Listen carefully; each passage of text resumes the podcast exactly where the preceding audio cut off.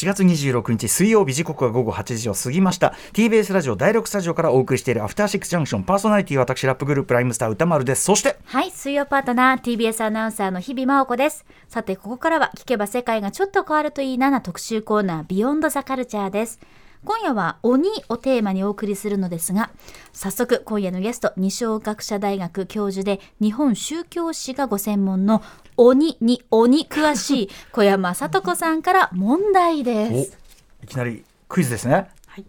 歌丸さん日比さんに問題です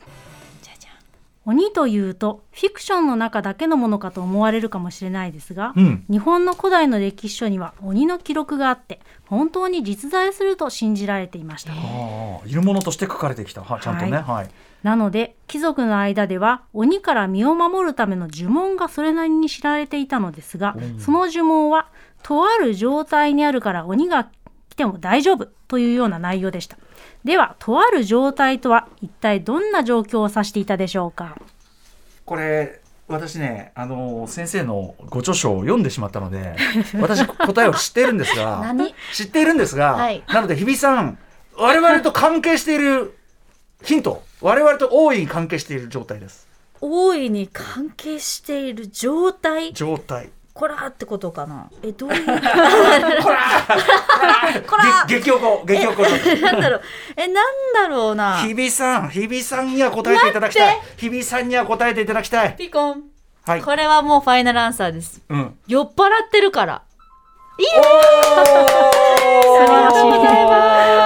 小山先生まさにそれですね。はいそうです。正解は酩酊状態です。はい。バキ酔いってやつですね。これ理屈上はどういうことなんですかえーとですね足元もおぼつかないほどすっかり酔っ払ってしまったので鬼なんか怖くないということなんですねありがとうございますそれ全然全然解決してないじゃん解決してないですね食べられてもあんまり痛く感じないバキ酔いの言い訳ができましたよそれはね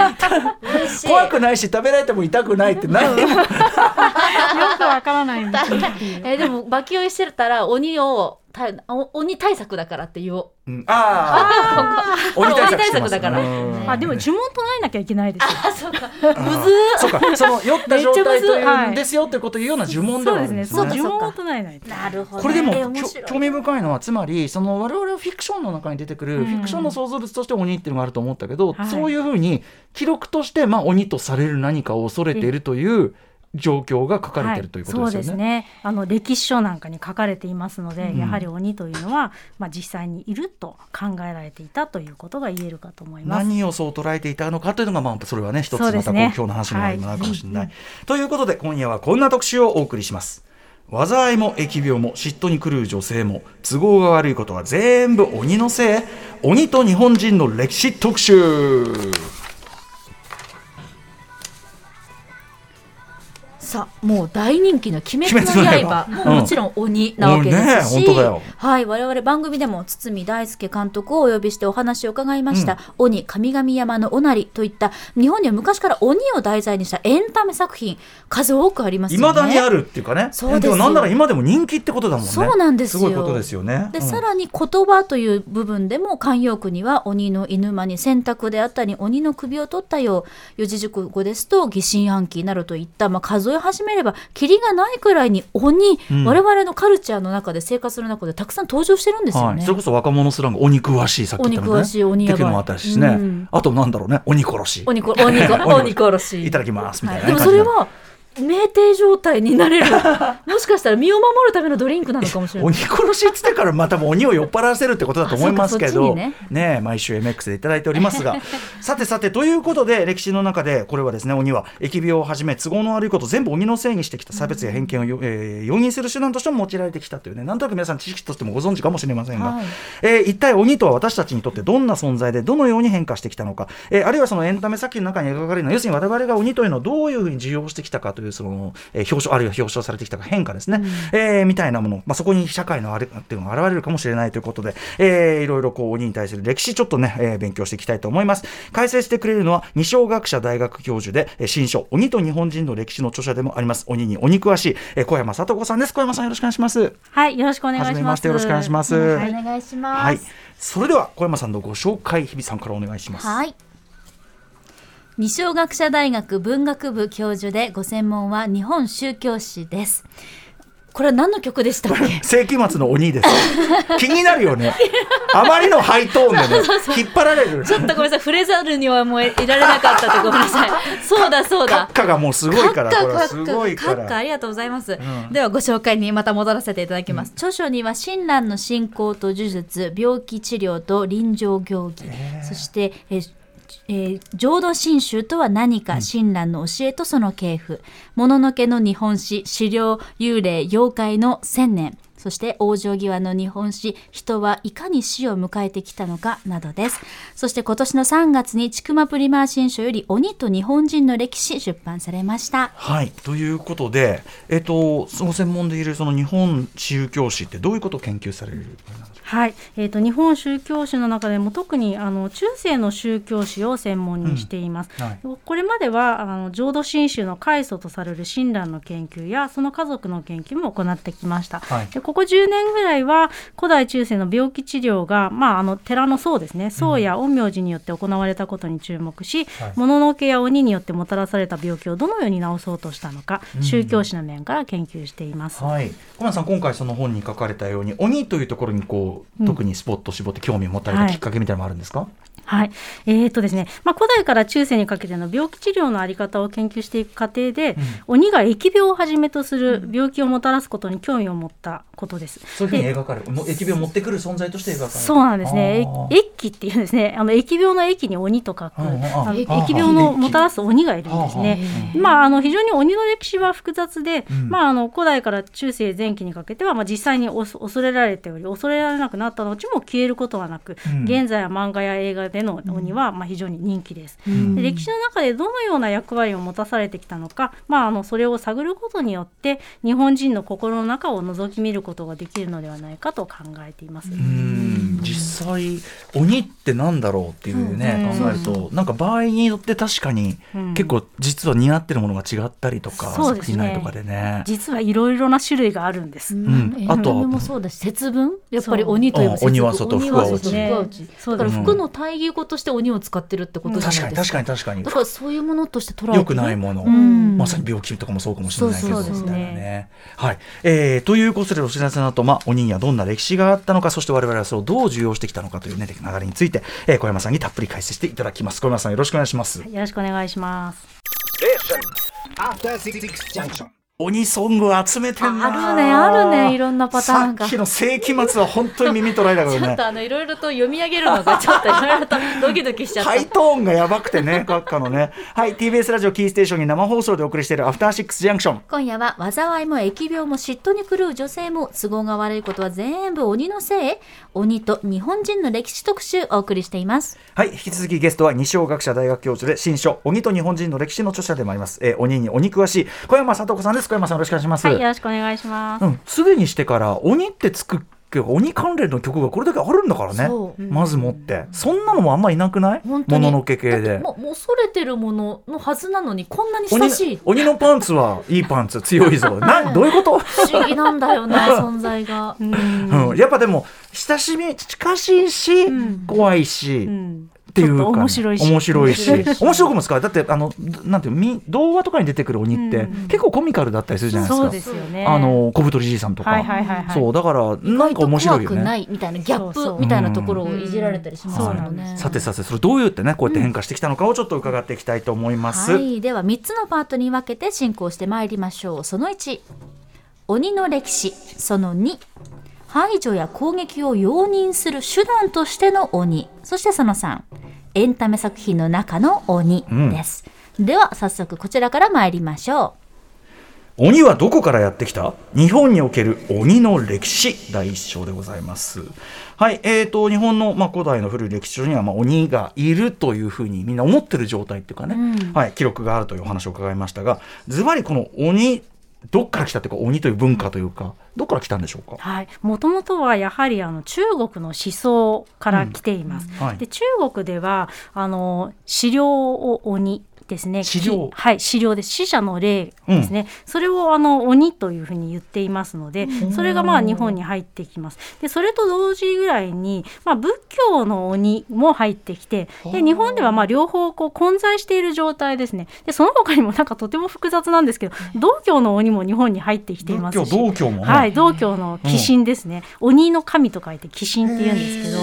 えー、鬼神も入ってきていますしあとは疫病をもたらす鬼先ほど申し上げました、うんうん、あの駅ですね、そういったものも入ってききておりますし、鬼も非常に多様ですが基本的にはやはり中国から来ているということになります、えー、それぞれのそういう宗教とか文化に何かしら鬼的な、うん、まあよからぬ、えー悪さをするのかなのかな、うん、なんかそういうのがいるはいたんですね。それね。それを鬼と言ってたんですね。はいはい、あの東アジアではそうですね。ただ中国の資料は特に別にこういつも悪いことするわけではなくてはい、中国の鬼は、まあ、あの現世であの現実世界でこう官僚だったりあの地位が高かったりすると、うん、鬼になっても地位が高いんです。ずるい。ずるいんです。そうなんです、うんうん、まあその、えーと、現実世界とはまたあの鬼の世界は違うんですけれども、うん、まあ、鬼にも戸籍があると考えられていたり何かこう延長線上にあるというふうに考えられていた、ね、鬼の戸籍っていうのはほら奇跡に入るなんてそうそう奇跡にいるってやつですよね、はい、そうなんです。それもあの中国のあのえーと、文化から入ってきた、ね、鬼側の戸籍にそのに聖者の奇跡から移るっていうか、はい、奇跡にいるはそういう。そういうことですね。はい、じゃあ我々もその中国由来のあれをいまだに、まあ、言葉としては使って知らずに使ってるわけですね。そうですね。そうなん確かに奇跡ってなんやねんってことだもんね。なんで鬼なんだ言葉って面白いね。よく考えに使っちゃうんだよね。ルがちゃんとあるんですね。これ中国のその鬼のその文化っていうのは見た目って我々が今考えるのはこの角生えててみたいな。いやいやいやそれが非常にまた複雑で、うん、中国のその古代の仙外教っていう地理書があるんですけど、そこに鬼の国に住んでいるあの、まあ、あの鬼が書かれてるんですが一つ目なんですよね、うん、目。が目が一個で、うんうん、それでなぜかなんかこう水玉模様というのかヒョウ柄のようなあのパンツふわふわしたパンツを履いていてなんかちょっと不可思議な姿をしてるんですよ。でそういったものがいたり、まあ、鬼は姿がないって書かれていたりあの獣の姿であの表現されていたりちょっといろいろですね。中国でも多様というでもなんかその死者の霊っていうか、死んだ霊が、このようにもう一回具現化した時はいろんな形を取るじゃないけど、なんか実体がないもっと、本当に幽霊っていうかその霊っていう言葉、なんかもっと我々がもう実体がある化け物っていうよりは、なんかそういう感じだったんです。もうちょっとスピリチュアルな存在だったってことなのかな、ねえー、それがまた複雑で、はい、なんか実際のこの世界の中にも自分では名乗らないけれども鬼がいる、まあ、木ですよね、はい、というふうに考えられていたっていうことで。だから例えば歌丸さんも、えーあの自己申告されてないですけど、うんうん、鬼かもしれない。まさにジョン・カーペーター、ゼイリブのようなね その我々の暮らしの中に入り込んでるかもしれない。そうですそういう考え方がありましじゃあちょっととにかく我々が考える鬼っていうのとは違うような多様な鬼文化があって、それがミックスされてみたいなことなのかな、ね、仏教の鬼とミックスされて姿は基本的にはやっぱり仏教の特に密教ですね。仏教の中でも密教の,、まあ、あの鬼の姿が日本でこう、まあ、ザ鬼になっていくっていう。密教で描いてるのは角が生えててとか。角というか、まあ、あの飛髪ですね。髪の毛があの、まあ、ここふわっとなっていて。あ髪が髪が髪がこう、まあ、そうですね。そういうあの鬼です。角はあの、えーとですね、12世紀ぐらいになってくると、うん、まあ、文献的に角を確認できるでもだいぶ後なんですね。はい。そうですね。日本にこの中国からその鬼概念みたいなのが入ってきたのどんぐらいなんですか、うん、えっ、ー、とですねこれが、えーとまあ、大体多分7世紀ぐらいだと思うんですね。で、ね、7世紀ぐらいのあの、まあ、7世紀の木簡に、うん、あの唐中国の唐ですね、はい、唐の鬼って書いて、まあ、陶器と読むんだと思うんですけれども、うんうん、まあ、それがこう疫病をもたらす陶器をこう大蛇が食らうと書かれたあの呪符木簡といって、うん、あのまあ、あの木簡があるんです、うんうん、まあ、だからまあこれは疫病をもたらす鬼なんですが、はいはい、まあ、7世紀にはそういった資料が残っているということですね。でもその鬼が霊霊が鬼っていうイメージが全くなかったのでそれはじゃあ日本にその思想は定着しなかった、うん、はいそうですね。あの入ってはきていて、うん、まあこう非常にこう中国の文献に詳しい貴族なんかは、まあ、その死んだ人のことをきっと言ったりする鬼ですね。言ったりするんですけどどうも定着せずにやっぱりなんかこうあの資料としての鬼よりは仏教のそのなんでしょうあの極卒のようなああいった鬼の方が日本ではこうまあ、幅を聞かせてくるということですね。仏教の鬼はどっちかというとじゃあ閻魔様の古文とかっていうか、うんはい、そういうもう地獄の使者みたいな。そうですね。うん、あと餓鬼ですかね。ガキ、はい、そうか地獄絵図とか絵巻とかを見ると、鬼がうじゃうじゃいるじゃないですか。そういうイメージの方が強かったんですよね。はい、そういうことですね。ガキはしかもでもまあ我々のそのマインドの一番ねねじれた形でもあるから、そうですね。うん、なるほど。だからまあそのうまく混ざって、その今我々が感じる鬼感っていうか、ガキはちょっと納得できるからやっぱり。でも来てすぐにやっぱり日本はオリジナルに捉え始めてたんですね。鬼をもうすでに。あとやっぱりその地獄のあれでさ、棍棒かなんか持ってさ、オって言って、あれがやっぱ鬼、鬼の役はさ地獄の仕切り役みたいなさ、その感じやっぱありますもんね。そうですね。まあまあその鬼も結構何かこう緩くて、まあその地獄のこう閻魔大王にこう命じられて、あのまあその連行まあまあつまり殺すわけですけど、人を連行するときに、まあご飯あげたらまあじゃあいいよ許してあげるって言っちゃうような、ちょっと食べ物に弱い感じがしますね。平安時代からそういったところがあって、なんかそうなんですよ。もともとなんか信じられていた怖いと言われつつ、うん、なんか面白おかしい要素がもともとあったんじゃないかと思います。滑稽さ感みたいなのがちょっとあったりする。はいはい、そうですね。不思議ですね。なんか怖笑いけど、うん、なんか近いっていうか感じがすると。面白いな。人々の中でこう鬼っていうのはどういう扱いっていうか存在だったんでしょうかね。うん、まああのこれも非常に複雑で、まあやっぱり鬼っていうと病気をもたらすもの。ですよね、うん、まああのまあ、疫病をはじめとする病気をもたらしたりあとは夜に、まあ、夜行日っていうんですけど、うん、あのたくさんの鬼がこう徘徊する日っていうのが決められていて、うんうん、まあ、あの徘徊してそれでまあ食ってしまうっていう、まあ、そういう恐ろしい暗闇に紛れて人を食べてしまうっていうそういう恐ろしいものというふうに認識されていました、うんうん、まあ、妖怪チックなっていうか、うん、そういう記録でもそういうのが結構あるわけですか？そうですね、うんうん、あの夜行日だから出かけるのやめようとか貴族書いてますので、うんうん、はい、百鬼夜行ねそうですね。言いますもんねまさにね。国だとこのこの世ではないものとして捉えられてましたけど、うん、日本だとこの世のものとして捉えられてたってこと、はい、そうですね。この世にいるもの、でまあ特にこう外国から来るものとかまあいろいろなイメージがあるんですけれども、まあ、この世のものですよね。なるほど、えー、であとは、まあ、それが中世？どのぐらいの話ですか、えーと、今お話ししたのは古代、うん、中世前期ぐらいまでですかね。でだんだんそれ中世になるに従って12世紀ぐらいに角が入ってきたなんておっしゃってましたけど。はいあのどう変化していくんでしょうか？えーとですねまあ、12世紀ぐらいになってくると、まあ、角が生えてきて、うん、まあ、よく描かれるようになりますよね。増えてくる。はい増えてきます。でまああの12世紀の資料まあそうですねまあいろいろ見ていくと、うん、まあ例えばあのそうですね12世紀うんどどうかな？えー、っと、うんうん、まあそうですね。十二まああのちょうどいい時代ですよ。そうですね。今昔物語集ぐらいですかね。まあ角が生えてて、まあまあこう人に疫病をもたらすとかそういった話がありますし、あとはもっと前ですと歴史書の中にえっ、ー、と例えばこう美女が鬼に食われた事件とかそういった記録も残っています。やっぱりこういう歴史書の中にえっ、ー、と鬼が食われた事件とかあと鬼の足跡を発見したこととか、そういったことを書き留めることによってまあいつえっ、ー、とまあどういう時に現れるのかっていうのを調べようと思ったんだと思うんですよ。じゃあノンフィクションだったんですね。そうですね。事件としてね。だからなんか不可解な事件があるとあこれ鬼だなとか。そうそうそうそう。そんなふうにしてったっていうか。はい、はいやっぱりなんか不可解なことがあると何か理由を求めたくなりますので、その理由付けとして鬼が使われたっていうふうにも考えられますよね。だからなんかこう、なんていうかななんとなくその都度その都度存在感とか一定しないのは、いろんな事件があってよくわかんないと、うん、もうこう鬼じゃねえかみたいな、うん、やるからっていうことですかね想像するに。ね、いろんなねそうです、ね、元は普通にただの誘拐だったり、うん、元はただの殺人追いはぎの殺人だったりしたのを鬼じゃねえかみたいにするとか。で、ね。でもその何かそれを分かりたいという気持ち、うん、でそのリアリズムの中で落とし込みたいっていう、こう人間の願望っていうか。そういう現れがこう、鬼記述として現れるみたいな、はい、そうですね。やっぱり原因を知らないと対処もできませんので、うんうん、やっぱりその鬼っていうものをまあこうまあ原因としてそれでじゃあどういうふうに対処しようかっていうことでさっきの呪文みたいなものが出てくるわけですよね。そうか。だからまあそれなりにやっぱり皆さん当時ね切実な、今みたいなほら科学捜査とかできないから、ね、何かあった時にそうですね。なんかもう分かんないけど血の跡しか残ってないけど、ああそうですそうですそうなんです。でもなんかちょっと私これ面白いなと思うのがあって やっぱり鬼は基本的に見えないんですけど、うん、見ようとした人もいるんですよ。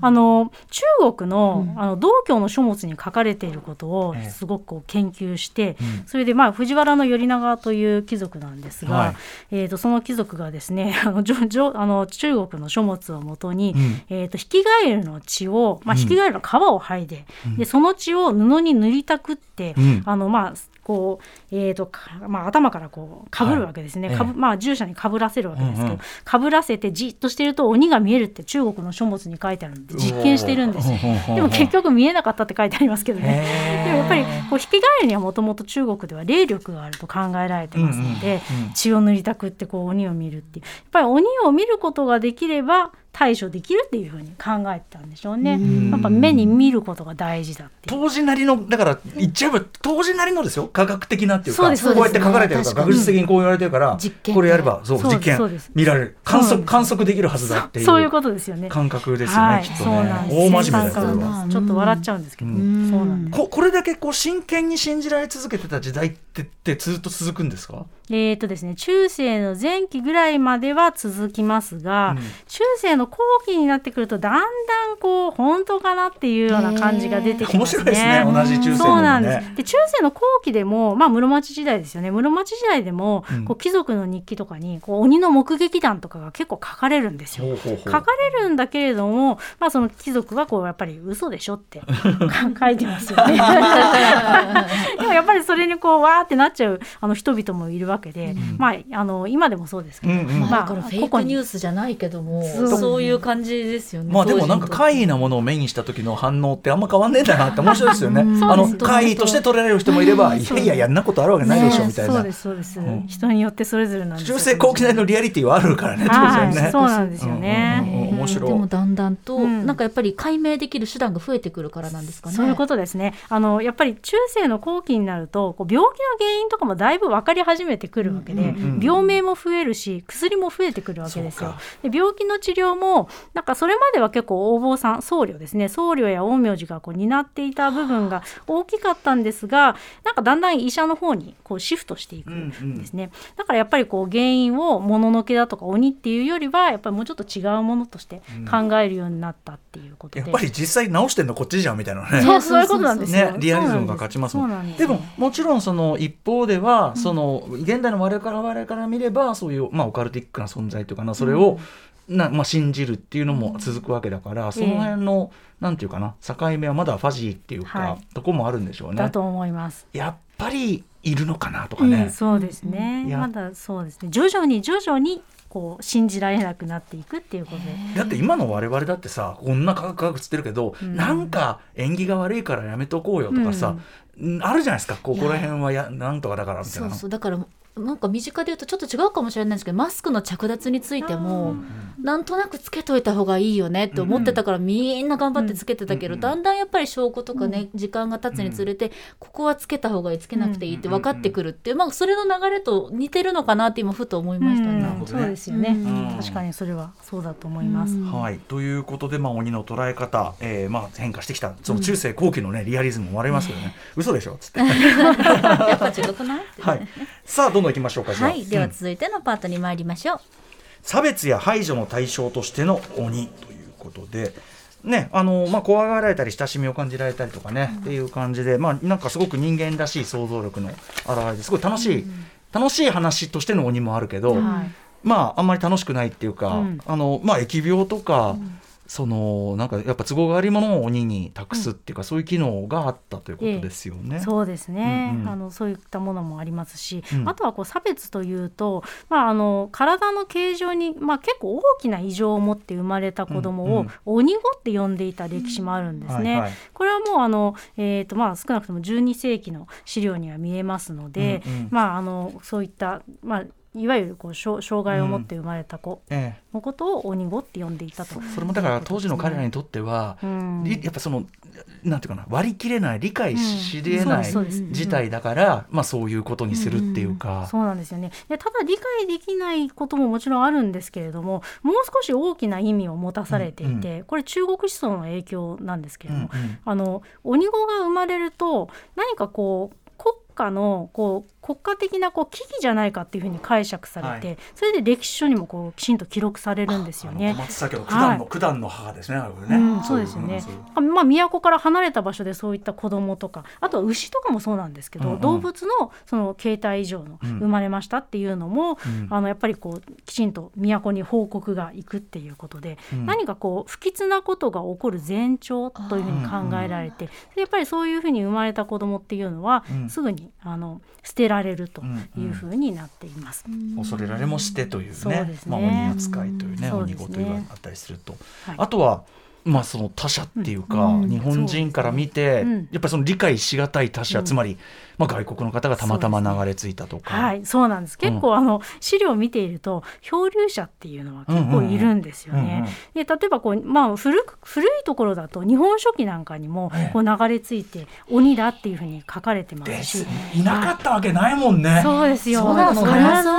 のいろいろなところに多分流れてきてると思うんですけど、ね、まあ、貴族の日記なんかにも例えば伊豆の島に流れ着いてきたっていうことが書かれていて、それがちょっと面白いんですけどなんか鬼がですね あののまあ、あの貴族それを聞いた貴族は、まあ、あの外国の,、まあ、あの万位のものっていうふうに書いてるんですけど、まあ、あの外国から来たんだろうっていうことを書いているわけですが、えーとまああのえーとその島の人とこうコミュニケーションをこう島の人が取ろうとしても取れないって書いてあるんですね、まあ、つまり日本語がわからないっていうことです。で酒をこう組み交わしながらちょっとコミュニケーション取ろうと思ったんだけどだんだんこうトラブルになっていって それでですね鬼がその島の人をこう棒で叩いて殺すんですよ。それでその後鬼は脇から火を出して畑を焼いて去ってったって書いてある、えー、脇から火を出すってすごいですよね。うんうん、なんだろう。何何何が起こったことをそう気絶したんだろう。銃を持ってたとか違うか。銃なんて時代じゃない。そうですねまだそうなんですよ、えー、なんだろう火をつけて去ってったんですかね。そうだでも火だってそんな簡単に起こせるあれじゃないでしょうからね、ね、どうやって何があったんだまあもしくはもしくは何かあった悪いことをその人のせいにしたのか。そうかもしれません、ね、でもその酒を組み交わした結果トラブルに行ってさ なんかちょっとああやっぱ酒癖悪い可能性もね。そうですね、うん、でもでも最初はさ仲良くなろうとして酒飲ましてるわけだから、うん、その辺もそうですね変わんないっちゃ変わんない、だんだん怪しくなってったんでしょうね。そうなんです。でこれ結構あの、えーとまあ、実際にですね。ちょっと面白いなと思うのは、14世紀の古い日本地図に、あの鬼ヶ島書かれてるんですよね。羅刹国って書いてあるんですけど、でそこにはこう美しい女性が住んでいて、って書いて書いてあるんですね地図に。でその美しい女性の正体はやっぱり鬼なんですが、まあ、訪れた男の人は、まあ、たぶらかされてそれで結局食われてしまうと。それで、まあ、あの結局ですね一回あのその羅刹国に行ったものは帰ることはないって書いてあるんです。まあその14世紀の,、まあ、あの真面目な日本地図ですけども、うんうん、それがですね大体あのえっ、ー、と伊豆のちょっと南方ですかね、うん、南方に鬼ヶ島羅刹国って書いてある。そうですね。そういった地図があるんです。でこの地図結構グローバルで、うん、なんか中国にもこう輸出されていて、うん、中国にも日本地図の中にこうあの羅刹国があるものもありますしあとは遠いところだとイタリアのフィレンツェですね、フィレンツェにもポルトガル語でそれがあるんです。へちゃんこの要するにもうガチの地図として書かれてる。そうですね。これなんか天書犬を少年施設が持ってったんじゃないかっていう言われていますけれどつまり本当にそういうものがあるって本気で皆さん信じてたってことですね、まあ、そういうことですよね。しかもそこでなんかさこうなんていうか竜宮城と鬼ヶ島のミックスっていうかその綺麗な女の人がいてで、ね。はいはい、ハマっちゃうと出てこれませんよみたいな、はいはい、怖いんだか楽しいんだかみたいな。そうですよね、うん、やっぱこれ別にあの日本で独自にこうなんか作り出した話じゃなくて、うんうん、多分大東西域が元になっていると言われています。そうか、はい、へえ、うんそういうのがあったりとかというのがね、あったりすると、まあでもとにかくまあ自分の都合が悪いマイノリティとか、うえ外部というかな他者みたいなものを鬼っていうことでくくってなんかしたりっていうのは、攻撃したい人排除しようとしたっていうことですね。まあこう排除攻撃したい人を鬼と呼ぶことでこう正当化自己正当化しようとしてきた歴史があるっていうふうに言えるかなと思います。これは全然近代の歴史の中でも、まああるわけですよね。そうなんですよね。あの鬼畜米英っていう言葉が、あのありましたが、まあそれもそうなんです。あのアジアや太平太平洋戦争の時にもやはりこう敵兵を鬼と見なしていたっていうことが、うん、まあ、資料から確認できていて、うん、例えばですねあの政府によるこう広報誌の写真集法っていう雑誌があるんですけど、はい、そこにあのアメリカの国旗のパンツを履いたこうちょっと 面白い顔をした鬼がですねあの福ちゃんってお分かりになりますか、うん。はい、福ちゃんに、はい、福ちゃんにこう思いっきり蹴り飛ばされる塗り絵があるんですよ。で子供にこれを塗ら塗らせてくださいっていうふうに書いてあって、ちょっと面白いんですけども、そういったものもあったりあとはですねあの、まあ、よく鬼畜米っていうのがよくあの言われますけど、もっと前のあの日露戦争の時ですね、はい、日露戦争の時にもあの桃太郎によるあのロスキー征伐ロスキーっていうのはロシアのロに西ですね、うんうん、それに鬼で征伐のあのロスキー征伐の絵本が出されたりしています。そうなんです。やっぱりこう何か日本にとって都合が悪い外国の人は鬼で表彰されやすいっていうことですね。あの日本初のアニメーション長編アニメーション、はい、えっと桃太郎神の新兵はいはいそうですね、はい、あのあれも桃太郎なんだからそうなんやっぱり。そうなんです。あれもやっぱりそうなんです。その前ちょっと前に桃太郎の海鷲っていうのも出ていて、うんうん、あれもあの1943年ですが、うん、真珠湾攻撃を桃太郎の鬼退治になぞらえた映画になっています、うんうんうんで、鬼がこう降参するんですよ。うんうん、はい。で降参してなんかえなんか講講和会議じゃないけどなんかそのそうですそうです。よね。はい、そうなんです。うん、すごいリリアル それがそれがそれが全然うまくできなかった戦争なのにさ。そうなんです でもあの戦中に作られたもんだけど手塚治虫がその時ね、うん、あのこれ見て、うん、もうな泣けてしょうがなかったみたいな、そのあのもちろんプロパガンダ映画なんだけどもうそのなんかそのアニメとして本当素晴らしいからみたいなね、ことが書いてしますので偽りになってますよね。はい。はい、まあその辺はでもなんとなく我々もね、はい、その都合があれも鬼に置き換える、まあ、どんな国もあの戦争プロパガンダで敵国の人,、うん、あの人種を非人間的に描くっていうのはやってるけども、うん、日本の場合はそれが鬼だったそうなんです。ことですよね。はい、あと、えっと、日本の鬼元は中国から来たって言いますけど中国でも、そのえっと、鬼をそのなんていうかな敵にこうなこうなぞらえてみたいなのって、えー、まあ、近代でもあるようなする気がするんですが文献とか読むと、ね、はい、えー、そのあたりどうでしょう？はい、はい。まあ、中国でもあやっぱりそうでですね、まあ、あの結構あの、えーと、鬼語と書い書くあの中国語ですが、はい、うん、そうですそれです。日本人を指して用いる別称ですよね、うん、あの今でもあの、まあ、そんなになくなってないと思うんですけども、うんうんうん、まあ、見下すのみじゃなくてこう憎しみをこう込めた語だと思いますが、まあ、ひどいことしやがるってことそうそういうことですね、うん。うん、でまあこれあのかつてこう侵入してくる日本人を、まあ、和光って呼んでたんですけどなんかこう日清戦争の後あたりからこう日本人を鬼語っていうふうになったっていう研究がっていうのはやっぱりなんかちょっと野蛮なちょっと劣ったあれだっていうけど、やっぱ国としては調子強いから、そうですね。まあ、強くて嫌なやつっていうことで、うん、お鬼語になったのかもしれないですよね。そうですねクイズ。この鬼語がどうどういうこう経緯で鬼語になったのかちょっとよくわからないんですけれども、はい。まああのそういうことですね。まあこう定着したのは大体南京大虐殺の頃だっていうふうにまああの言われていますけれども、うん、まあだからね、あの日本での予報がひょっとしたらいったかもしれないっていうのね、ね、ここら辺も私すごくちょっとそれあのもしかしてそうなのかなというふうに思いつつ。これはちょっとそ想像想像です、ね、仮説の範囲だけどそうですね、うんうんうん、まあ中国のあの中国語学をこう研究していらっしゃる方にぜひ、あの、うん、え解明していただきたい逆輸入じゃないけれども、うん、新しい概念が日本からそうですね。言葉は日本の方が鬼語は早いと思いますので、なるほどね、はい、そこら辺もこれから。まあまあ面白いっていうには凄惨な歴史だけどまあ興味深い話ですよね、これもね。そうですねはい、鬼というのがいわゆるレッテルとして使われている言葉他にもいろいろありますよね。ありますよね、はいはい、例えばこう女性に対して、まあ、鬼ババっていう言葉がありますよね、うん、それに対して鬼じじいはないわけですよ、ね、なんでなんだろう。本当だよね。なんか、言われてみればシリーズなんですけど、言われてみればシリーズ。なんでだ、ね、なんか特にこう歴史見てみると嫉妬する女性が鬼として表現されがちで、まあまあ古いところだと平家物語の宇治の橋姫なんかがいますよね。生きながらにして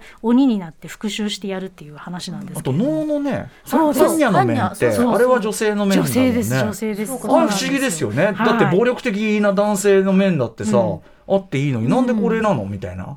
感じありますよね。やっぱり男性が作ってるからだと思うんですけどね。本当そうですよね。本当そうですよね。なんかやっぱりこう鬼が鬼鬼女性をこう鬼としてこういうふうに描描いていく語っていくのはやっぱりこう女性の地位と関係していると思っていて、やっぱりこう女性の地位中世後期になるとどんどんどんどんまたこう下がっていくんですね。まあ、特に例えばこう15世紀頃から本格的に嫁離婚があの、まあ、嫁離婚にあになったりとかね、うん。うん、要するに家父長制が出来上がって、はい、ってことですよね。そうですね。どんどんこう下がっていくので、まあ、余計そういう嫉妬深い女性、まあ、都合が悪いですよね男性から見ると、うんうん、そういうのを鬼っていうふうに、まあ、レッテルを貼る聖査の日本史であの展覧会でも描かれてるように例えば仏教の中の結構差別的なところが強く入ってきちゃって、それまで日本社会そこまでじゃなかったのにどんどんなってったりとかっていうのと、まあ、パラレルっていう感じですかね。そうなんですよね。そうなんです。当時の描かれ方は女性イコール鬼だったんですか？それとも鬼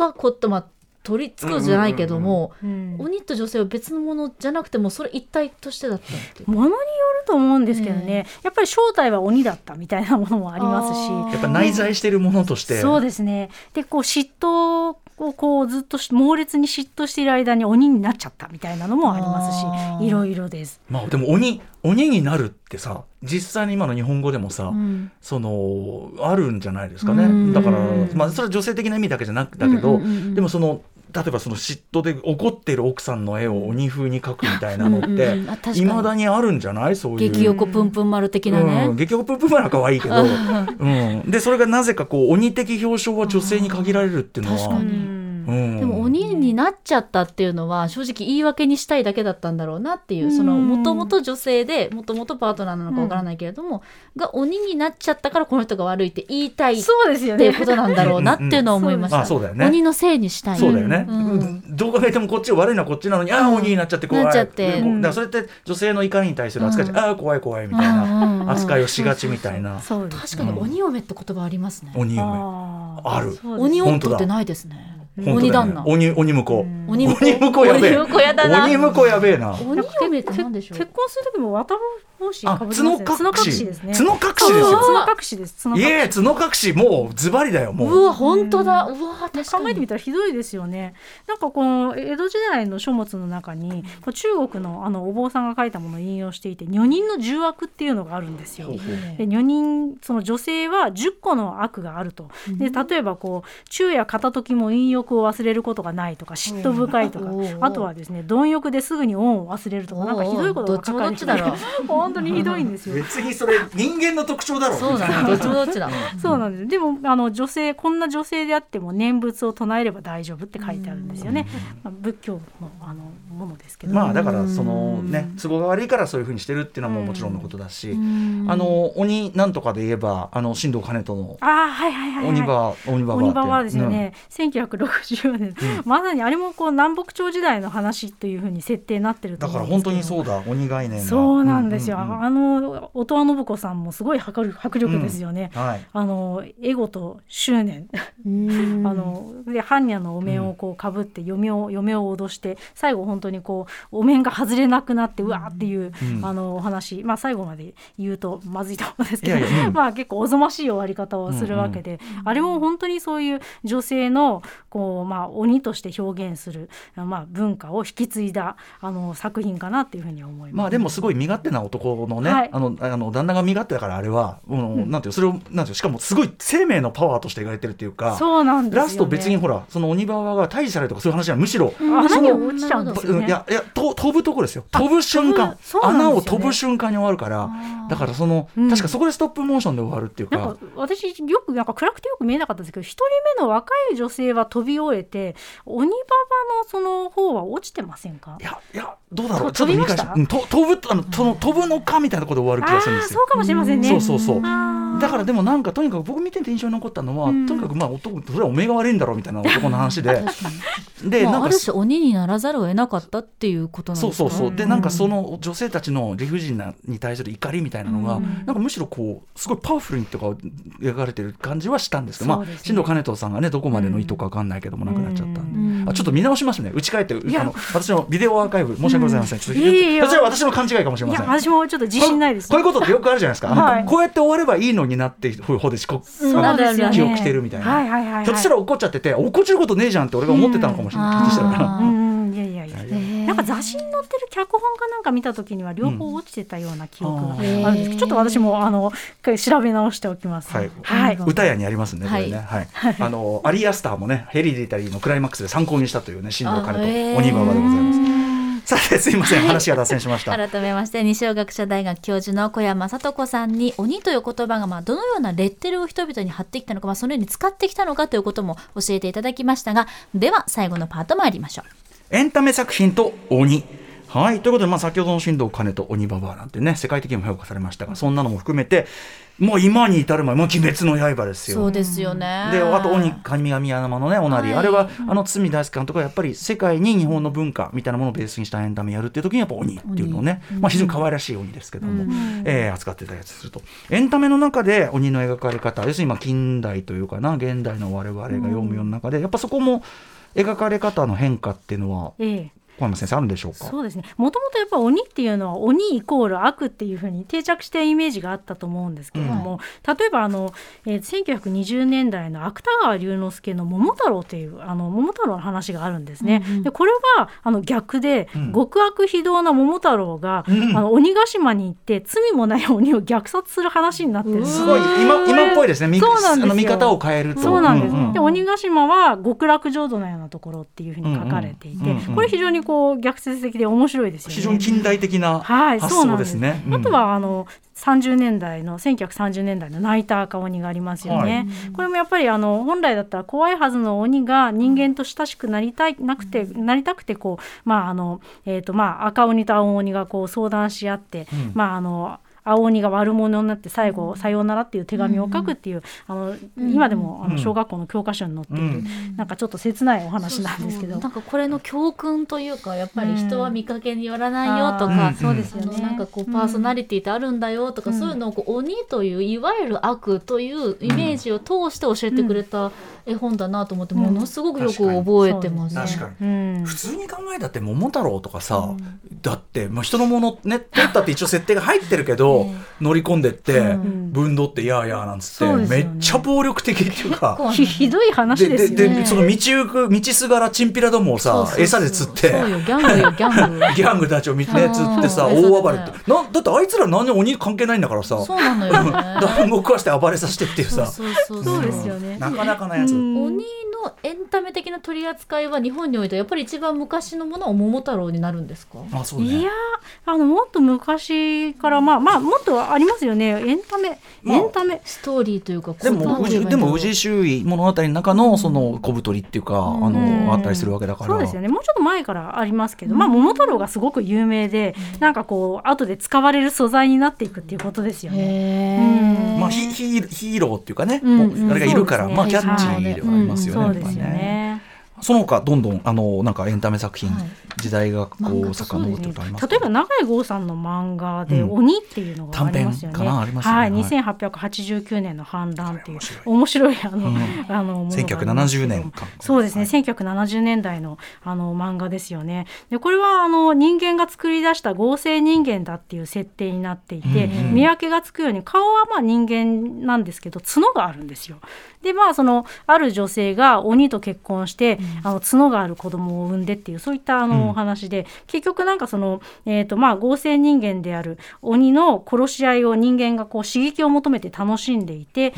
楽しんでたところこう報復として鬼が人間を殺し始めるっていう、うん。そういった話になっています。うん。で結局なんかその鬼はこう仕返しでこうまあ殺し始めるんですけども最後にはやっぱりこう鬼自身もこうやっぱり人をたくさんこう殺しますので自分が本当に鬼になってしまったっていうふうにまあこう葛藤するっていうなんかすごく深い、あの心の中の鬼を凝視するすごく深い漫画なんですよね。で現代のこう社会問題にもあの触れているっていうことで、うん。あのぜひあの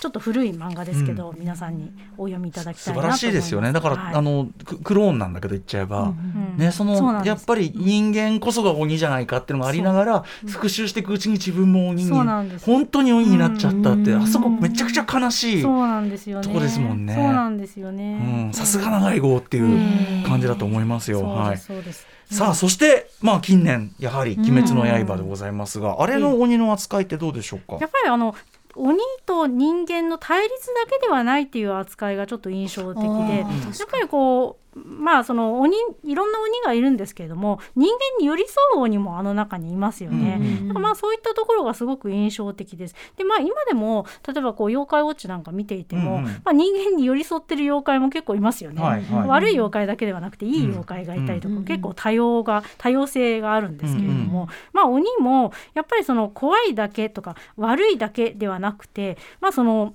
人間には持ちえないパワーでこう人間を助ける役割なんかもこう作品の中で与えられていて、まあそこが印象的だなっていうふうに思います。まああのまあ鬼だけじゃなくて妖怪なんかもね最近そういう役割を与えられてるんですけどね。やっぱりさっきの長い郷さん70年代あの鬼ぐらいのところからアメリカ映画とかでも例えば昔だったらインディアンっていうのは一方的に悪者でやっつけるっていう文字通りは桃太郎的な話がまあ相対化されだした。だから特定の種族とかを特定の種族であるということを理由にぶっ殺していいっていうエンタメは、今全体になくなってるっていうかさすがに、はいそうですね。桃太郎も今どうやって話聞かしてんのかなってぐらいですよね。いや今でもでもあの同じだと思います。ちょっとここあのね親御さんどうどうやって説明してんのかしらみたいなね。そうです。でもあの大人はやっぱり鬼は悪いっていう印象があってそれをそのまま子供に読むと、うんまあ、子供の方はなんか結局結構純粋なので、うん、お兄さんかわいそうって泣いたりするんですよね。すよねそれでハッと気づくっていう。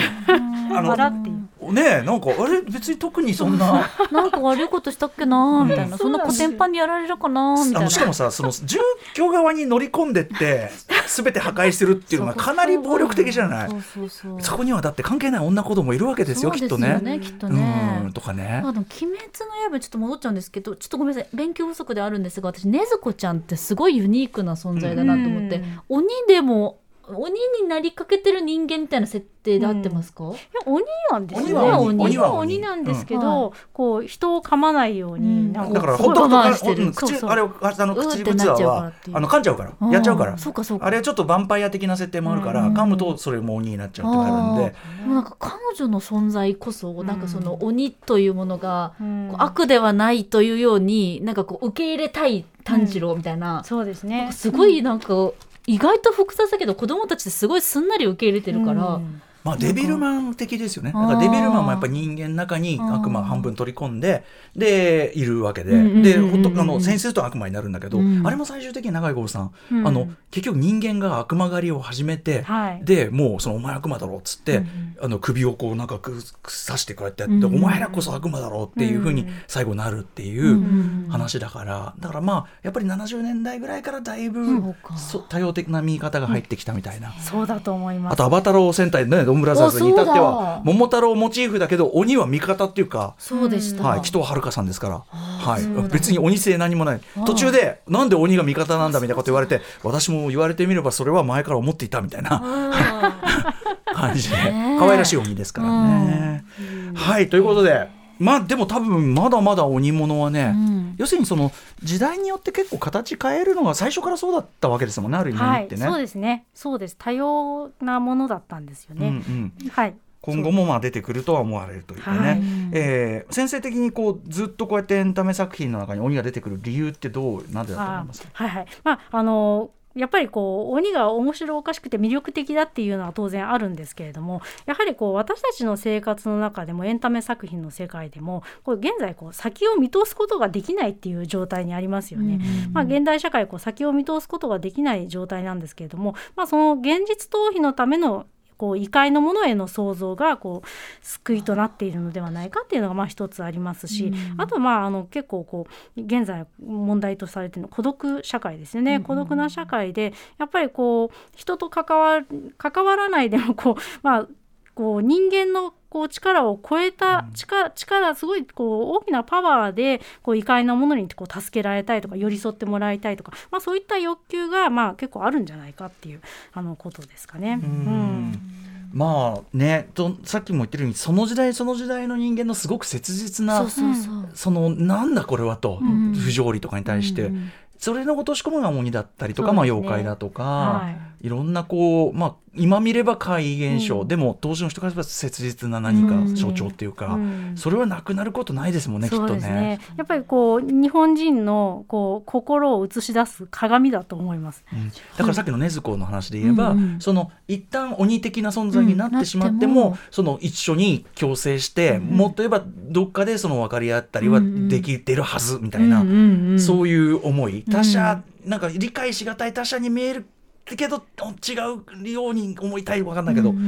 ん、で最終的にはねだって炭治郎自身もねあすいません。まだちょっとこれからね見てない人すいません。漫画関係してるんで。炭治郎自身もそういう危ういとこにこう一旦行くけどもみたいなのがあったりするわけで、うん、だから何気にこう外のものみたいな形で描かれていても最もなんか寄り添ってくれる、うん、いろんな形に変えてなんか共感性も高い存在でもあるんだなっていうのをすごく感じます、ね、外のものでもあるし内になるものであるのは最初から分かってるじゃない。そのある意味、まあ、それがよからぬ使い方してるのは女性にの、なんていうの？属性として扱うっていうのはそうだけど、ガキなんてまさに、我々の中の内面の表れが鬼になりうるっていうのも最初からある意味ある設定、そうですね、はい、外部でもあり自分たちでもあるみたいな、だからすごい深いんですよね。なんか最初からね、そうなんですよね。捉え方がね、それがずっと形をほとんど変えずにいろんなスタイルはあれど、ベースが変わらないってすごい存在ですね。そうですね、あとさ超怖くも可愛くもできるがさすごいな。なかなかすごいですよね、筒井康隆先生のあの短編で「鬼」っていう短編があってあの問答無用のオフィスにある日鬼がやってきて、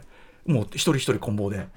やっていくっていう。でもうあのもうコミュニケート不能みたいな。かと思えばね可愛らしいのもいるわけ、そうですよね。皆さんあのエンタメ作品とか皆さんのねさまざまな作品の中の鬼注目してみるのも面白いんじゃないでしょうか。そしてそのやはり教科書としてこちらおすすめでございます。改めて小山先生の新書言っておきましょう。はい。鬼と日本人の歴史。ちくまプリマー新書より税込み902円で販売中でございます。めちゃくちゃ面白かったですこれもね。さっきの酩酊状態の話も出てきますから、はい、えー、ということで小山さんぜひ最後にお知らせことなどあればお願いします。あはい。まああのこれから鬼とかもののけに関する講演や講座もあの行う予定です。まあツイッターであの情報を発信しておりますのでご興味のおありの方はぜひご参加ください、うん、今後もまたちょっと小山先生の研究範囲とかまたちょっとあのこの番組は割とこうあのカルチャー作品とかねエンタメ作品とかを通じていろいろやったりしてるんですけど、はい、なんかそんなお話伺えればまた、ぜひお願いしてよろしいでしょうか。はい、はい、ぜひよろしくお願いします。ますということで本日以上は災いも疫病も嫉妬に狂う女性も都合が悪いことは全部鬼のせい鬼と日本人の歴史特集をお送りしました小山聡子さんありがとうございました。はい、ありがとうございました。ありがとうございました。そして明日のこの時間はこちらもゲームや映画に鬼詳しいライターの多田投資さんによるベルトスクロールアクションゲームが今再び熱いのだ特集です。After 66 junction.